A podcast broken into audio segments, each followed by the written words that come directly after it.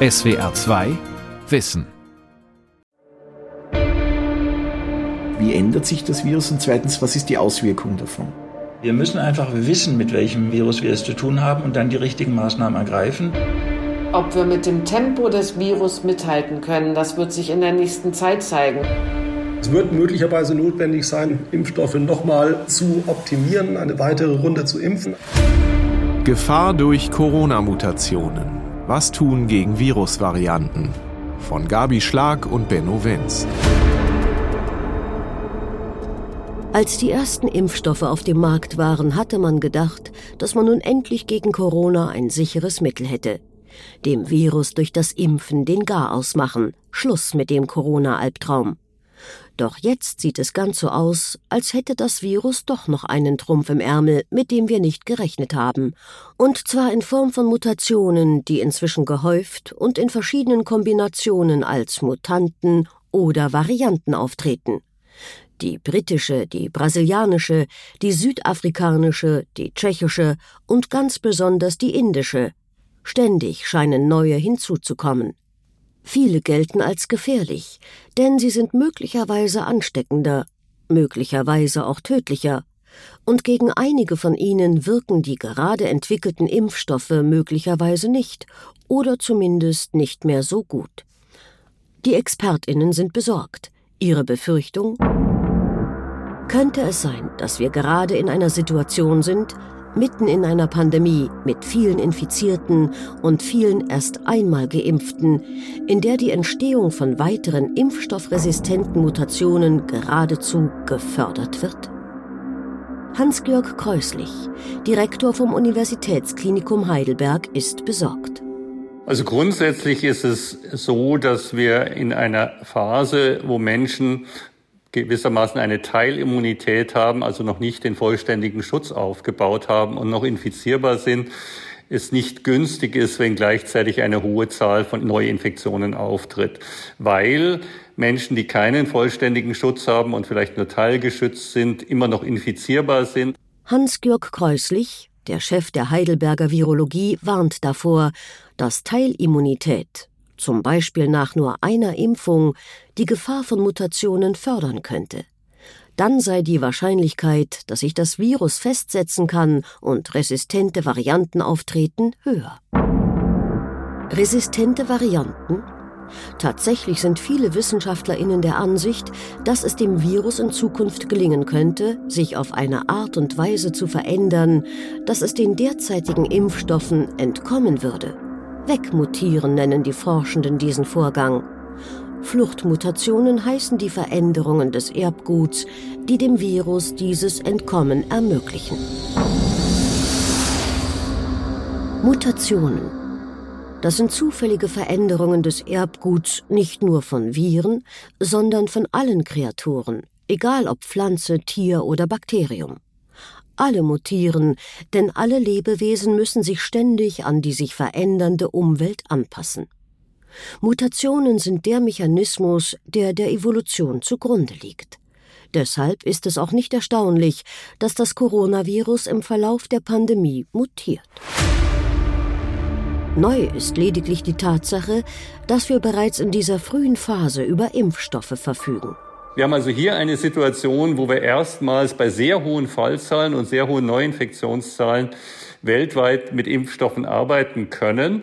Ich denke, die Situation, wie wir jetzt momentan in Europa und auch in USA impfen, ist sehr vielversprechend. Israel zeigt ja, wie erfolgreich es sein kann. Problematisch ist eher die globale Situation, dass wir halt in vielen Ländern der Welt bisher keine ausreichenden Impfkampagnen haben, zum Teil auch nicht genau wissen, wie gut die dort eingesetzten Impfstoffe tatsächlich sind. Und die Neuinfektionszahlen in Indien bei sehr viel geringerer Rate der Durchimpfung dort sprechen natürlich dafür, dass dort das Problem noch eine gewisse Zeit deutlich größer sein wird. Irit Nachtigall ist Infektiologin von den Helios Kliniken in Berlin. Sie erklärt, warum mutierte Viren sich so viel besser verbreiten können. Wir kennen ja alle diese Bilder mit den Spike-Proteinen. Das ist ja das, warum es Corona heißt, weil es Krone heißt und weil es diese Spike-Proteine gibt. Damit docken die Coronaviren an die menschliche Zelle an über einen Rezeptor, den es auf unseren Zellen eben gibt. Und dieser ist so verändert, dass sie sich besser andocken können. Es ist wie ein Schlüssel-Schloss-Prinzip. Der Schlüssel passt einfach noch einen Hauch besser und deswegen kommt es noch leichter zu einer Übertragung. Viren sind die Weltmeister des Mutierens. Milliarden von Viren reproduzieren sich alle paar Stunden, nachdem sie die Körperzellen ihres Wirtsorganismus so umprogrammiert haben, dass diese nur noch Viren produzieren. Bei jedem dieser Kopiervorgänge kann es zu kleinen Veränderungen kommen. Manche können dem Virus helfen, sich besser an seine Umwelt anzupassen. Das Prinzip der Evolution, Survival of the Fittest, was man bei Wirbeltieren in Jahrtausenden beobachtet, läuft bei Coronaviren im Zeitraffer ab. Stefan Pöhlmann und Wolfgang Hoffmann vom Primatenforschungszentrum in Göttingen wollten zunächst herauskriegen, inwieweit die bisherigen Impfstoffe Patienten auch vor Mutationen schützen. Wir haben untersucht, wie Antikörper von genesenen Covid-19-Patienten oder geimpften Personen den Eintritt von den verschiedenen Virusvarianten hemmen können, haben dabei festgestellt, dass die südafrikanische Variante sowie die brasilianische Variante eine höhere Resistenz gegenüber den Antikörpern hatten. Gegenüber der britischen Variante, die hatte quasi keinen großen Vorteil. Da kann man davon ausgehen, dass die südafrikanische und die brasilianische Variante sogenannte Fluchtmutationen besitzen. Das heißt, Unsere bisherigen Impfstoffe schützen möglicherweise nicht gegen die Mutationen. Wolfgang Hoffmann. Also um möglichen Fluchtmutationen des Virus vorzubeugen, ist es wichtig, relativ schnell einen hohen Impfschutz zu erzeugen in möglichst vielen Menschen. Dadurch wird es dem Virus quasi nicht ermöglicht, in diesen Menschen weiter zu äh, replizieren und zu mutieren. Das ist das, was Intensivmediziner wie Jörg Weimann vom St. Gertrauden Krankenhaus in Berlin bereits vermutet haben. Die Biologie zeigt uns ja gerade, was passiert. Wir haben da ein Virus gehabt, das erste Coronavirus, was so landläufig als der Wildtyp betrachtet wird, der damals wohl aus Wuhan kam, wie die WHO sagt. Und dieser Wildtyp, den gibt's ja fast nicht mehr. Das heißt, eine Mutation findet statt, das wissen wir ja, und sie findet auch relativ schnell statt. Es tauchen immer wieder neue Mutationen auf und es wird dann schlicht und ergreifend darum gehen, hat die in irgendeiner Weise einen Vorteil. Und dieses Virus ist unter zwei verschiedenen Faktoren unter Druck geraten, unter einem Selektionsdruck. Der eine heißt, hey, gibt es eine Variante, die fitter ist als die alte? Da denke ich an B117. B117 ist die sogenannte britische Variante. B117 ist einfach fitter, ist infektiöser und hat den Wildtyp weitgehend verdrängt. Den gibt es schon fast nicht mehr. Und dann gibt es die Möglichkeit, dass Virusvarianten entstehen, die sich unseren Impfbemühungen sozusagen sich da rausschleichen mithilfe irgendeiner Mutation. Stefan Pöhlmann vom Primatenzentrum Göttingen. Die Varianten, die in Brasilien und Südafrika ausbreiten, haben in der Tat gelernt, sich der Antikörperantwort zu entziehen und können deswegen in Menschen sich besonders gut vermehren, die schon eine Coronavirus-Infektion durchgemacht haben oder die eine Impfung erhalten haben. Und das sind die Varianten, die sich gegenwärtig in diesen Ländern ausbreiten. Die große Befürchtung weltweit, dass irgendwo auf der Welt eine Variante entsteht, die sich sehr schnell verbreitet, sehr schwere Verläufe macht und gegen die alle existierenden Impfstoffe nicht schützen. Diese Befürchtung teilt auch Friedemann Horn vom Fraunhofer Institut für Zelltherapie und Immunologie in Leipzig. Also gewissermaßen ein Horrorszenario einer Variantenentwicklung wäre tatsächlich, wenn wir Varianten bekommen, die zunächst mal sich gut verbreiten, vielleicht sogar solche, die sich auch ganz besonders gut dann auch unter Kindern verbreiten, wo noch weniger geimpft wird. Wenn auf diese Weise sich ein Virus verbreiten würde, sehr stark in der Bevölkerung, das die Fähigkeit erlangt hat, tatsächlich bestimmte Impfungen doch deutlich zu unterlaufen und gleichzeitig doch auch schwere Verläufe zu provozieren, dann wäre das außerordentlich gefährlich. Deshalb sind viele Medizinerinnen der Meinung, man sollte das weltweite Infektionsgeschehen besser im Auge behalten. Wir müssen einfach wissen, mit welchem Virus wir es zu tun haben und dann die richtigen Maßnahmen ergreifen. Was wirklich wichtig ist, ist eben, dass wir auch wirklich lernen, über welche Verbreitungswege das Virus hauptsächlich hier sich in der Bevölkerung ausbreitet. Das heißt, das einzige Mittel, um wirklich herauszubekommen, entwickelt sich gerade eine neue Variante oder welche Variante hat gewissermaßen bei uns den Hauptteil der Infektion oder der Epidemie übernommen, ist die Sequenzierung dieses Genoms. Mit einem Corona-Test kann man nicht feststellen, wie gefährlich das Genom ist. Um dem auf die Spur zu kommen, muss das gesamte Viruserbgut mit all seinen 30.000 Basenpaaren aufgeschlüsselt werden. Ein aufwendiges und teures Verfahren, das nur Speziallabore durchführen können.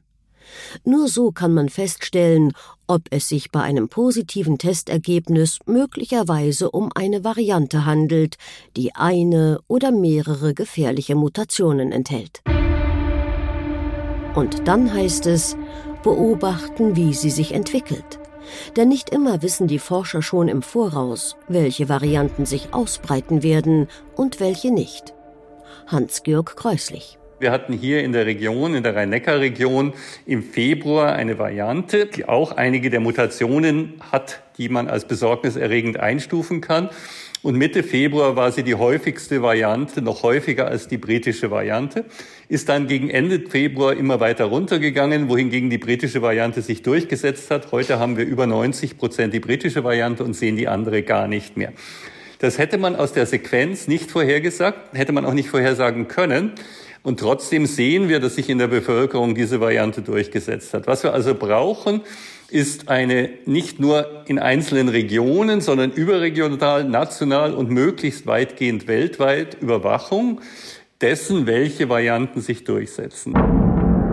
Wenn die Wissenschaftlerinnen nunmehr erkannt haben, wie gefährlich Varianten sein können und dass man sie unbedingt sequenzieren muss, wenn man sie dann beobachtet und feststellt, dass sie sich schnell ausbreiten, was kann man dann überhaupt tun? Man kann hoffen, dass in dem Moment, wo solche gefährlichen Varianten äh, tatsächlich auftauchen sollten, und die Wahrscheinlichkeit so klein ist die gar nicht, weil in hohe Inzidenzzahlen hinein geimpft wird momentan und dadurch man natürlich solche Varianten vielleicht geradezu provoziert. Also das ist nicht auszuschließen, dass so etwas passiert. Aber die gute Nachricht ist, wir haben heute ein Instrumentarium für Impfstoffentwicklung, das möglicherweise auch recht schnell dann anzupassen ist. Es wird nicht in Wochenmaßstab gehen, natürlich, aber es wird vielleicht schneller gehen, als wir es im letzten Jahr erlebt haben. Und auf diese Weise wäre natürlich die Hoffnung, dass man vielleicht auf Dauer diesen Kampf dann doch gewinnen kann. Je schneller die Wissenschaft reagieren kann, desto besser ist es. Ein Tool, das diese Reaktionszeit verkürzen könnte, wurde gerade jetzt vom Hasso-Plattner-Institut gemeinsam mit dem Robert-Koch-Institut entwickelt. Kopfradar.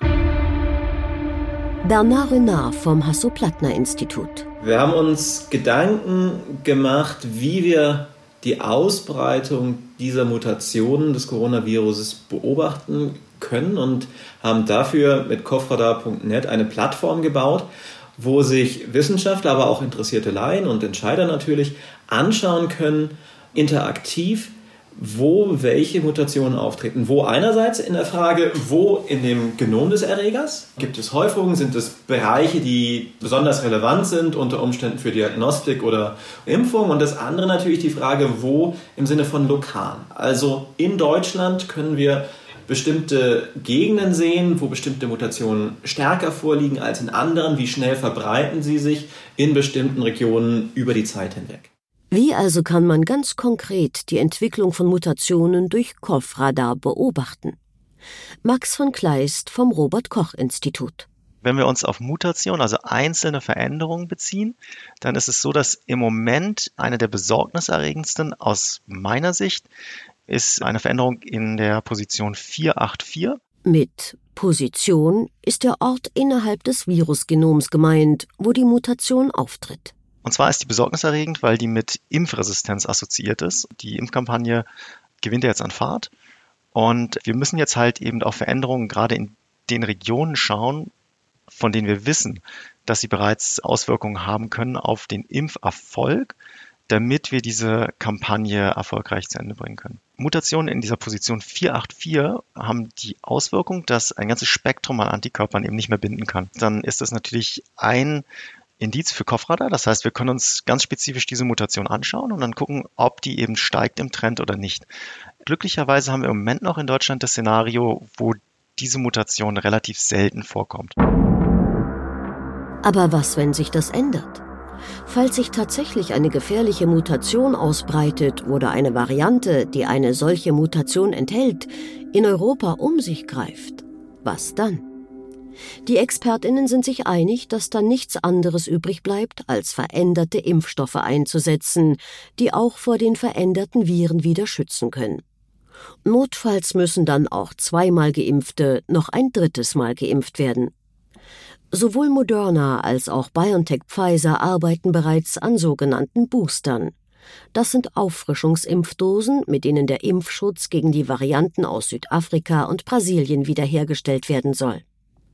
Eine erste groß angelegte Studie in Großbritannien läuft bereits. Zum Glück dauert die Entwicklung von solchen angepassten, leicht veränderten Impfstoffen nicht so lange wie die Erstentwicklung des Corona-Impfstoffs gedauert hat. Die Herstellerfirmen sprechen von Wochen. Trotzdem gilt, je schneller bekannt ist, welche neuen Varianten irgendwo zirkulieren, desto eher könnten auch im Ernstfall entsprechende neue Impfstoffe zur Verfügung stehen. Am besten wäre es, wenn man schon über gefährliche Mutationen Bescheid wüsste, noch bevor sie sich überhaupt irgendwo auf der Welt gebildet haben. Genau das möchte Christoph Gruber von der Firma Innofor, einem Spin-off der Uni Graz. Um mehr über die potenziellen Mutationen von SARS-CoV-2 zu wissen, hat er ein Modell des Virus im Computer und mit diesem Modell kann er nunmehr alle überhaupt nur denkbaren verschiedenen Mutationen des Virus in Form von Computersimulationen durchspielen. Ja, also grundsätzlich basieren die Simulationen immer auf genetischer Information und auf struktureller Information die von diesem Virus äh, bekannt ist und vorhanden ist. Das heißt, man greift immer auf Datensätze zurück von Dingen, die man schon kennt, um dann vorhersagen zu können, welchen Einfluss Änderungen hätten. Je genauer man die kennt, desto leichter tut man sich auch mögliche Veränderungen dann vorherzusagen und vor allem vorherzusagen, ob diese Veränderungen relevant sind oder nicht. Relevant sind Veränderungen immer dann, wenn sie dem Virus einen Vorteil verschaffen wenn es dadurch leichter in menschliche Zellen eindringen oder besser dem Immunsystem und seinen Antikörpern entkommen kann.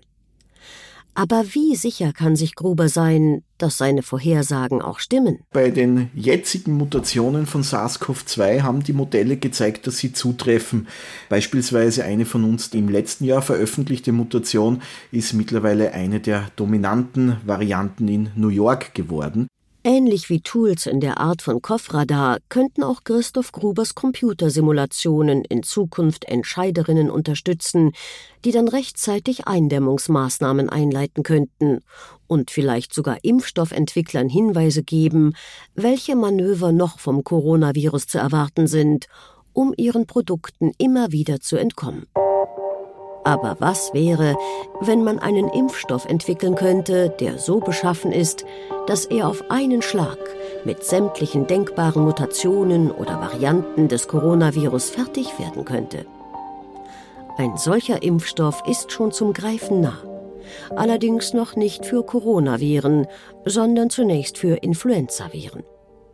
Influenzaviren gehören zu den am schnellsten mutierenden Viren. Deshalb braucht man jedes Jahr einen neuen Grippeimpfstoff. Außerdem sind viele Fachleute der Ansicht, dass es eines Tages wieder zu einer Grippepandemie kommen könnte, bei der ein Virus wie bei der spanischen Grippe von 1918 Millionen Tote fordern würde. Eine Reihe von internationalen Forscherinnen und Forschern will einen Impfstoff entwickeln, der sich nicht nur gegen ein einziges Influenzavirus richtet, sondern gegen die ganze Virusgruppe oder Familie. Einer von ihnen ist Peter Palese von der Icahn School of Medicine at Mount Sinai in New York, einer der weltweit führenden Experten für Grippeviren. Hier haben wir die Außenseite des Virus, das sich ständig verändert, sodass wir uns alle zwei oder drei Jahre wieder neu infizieren können. Aber bei diesen Stielen sind es nur die Röschen an der Spitze, die unser Immunsystem wahrnimmt. Und die Bereiche, die näher an der Oberfläche des Virus sind, was wir als Stiel bezeichnen, die ändern sich nicht, sondern nur die Röschen darüber, die verändern sich wirklich.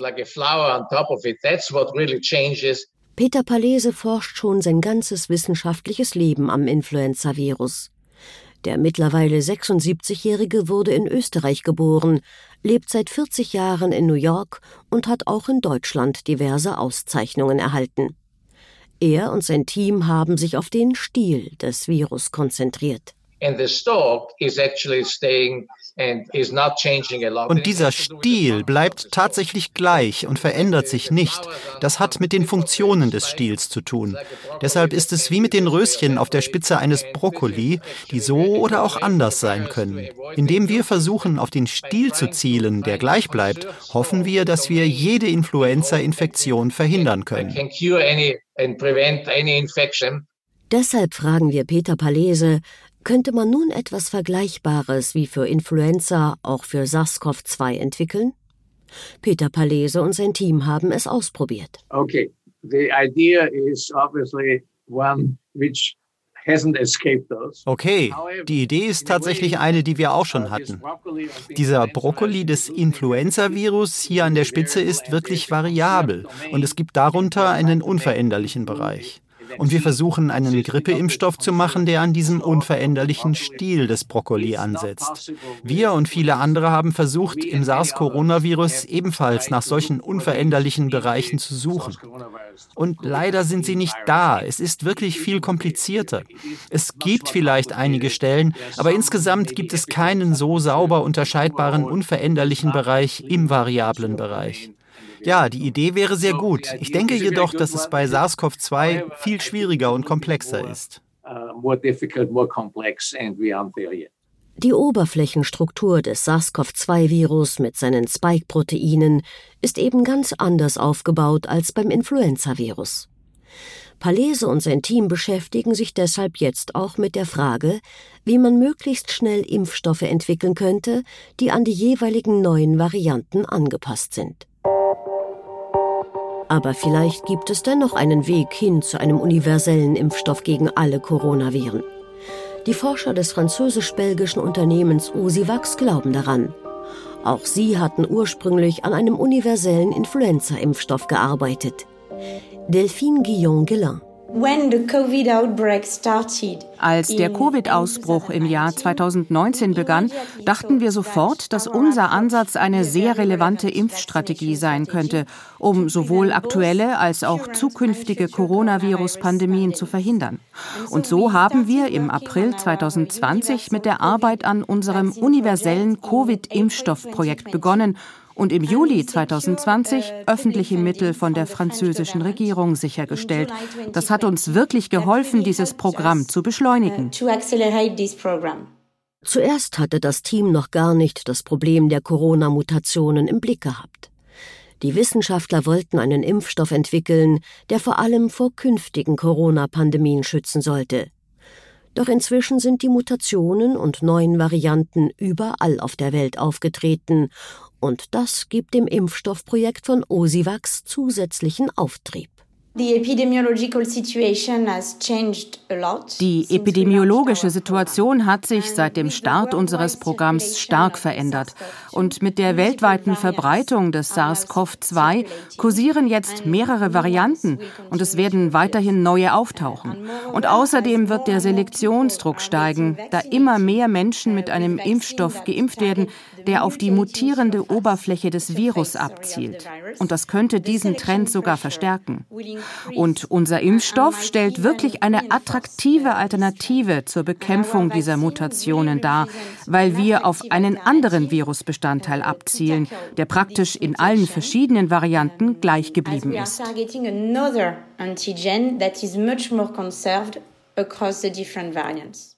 Dieser unveränderliche Bestandteil, der nicht mutiert, befindet sich bei SARS-CoV-2 nicht an der Oberfläche, sondern im Kern des Virus. Doch wie soll das Immunsystem dann den Eindringling überhaupt erkennen und ausschalten?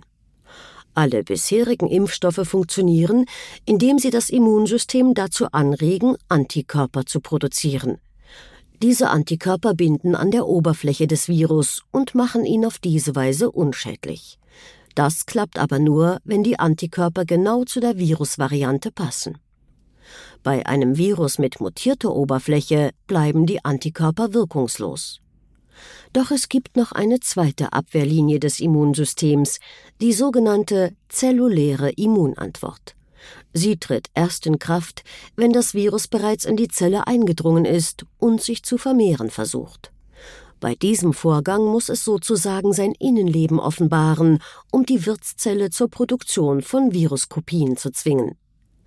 In diesem Moment kann die Körperzelle einer geimpften Person den Fremdkörper erkennen, der da in sie eingedrungen ist.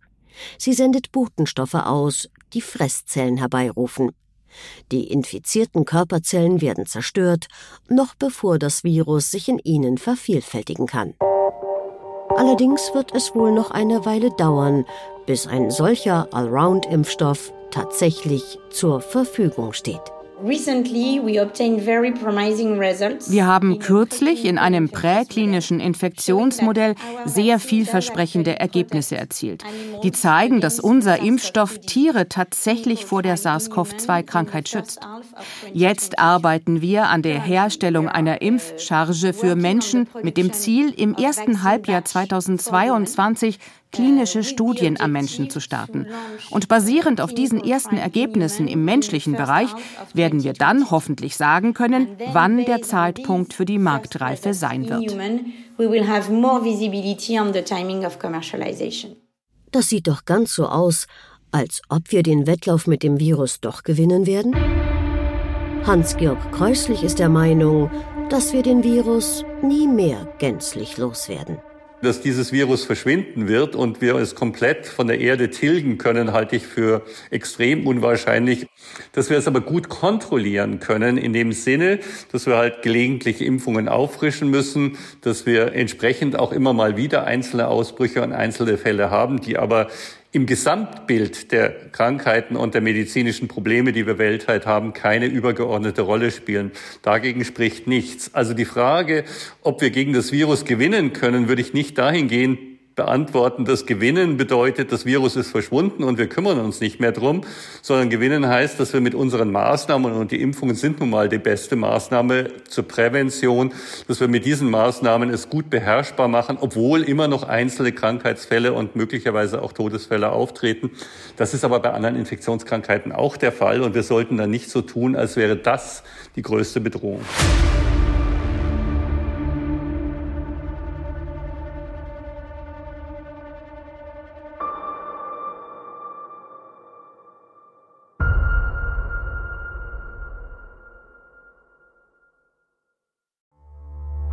SWR 2 Wissen.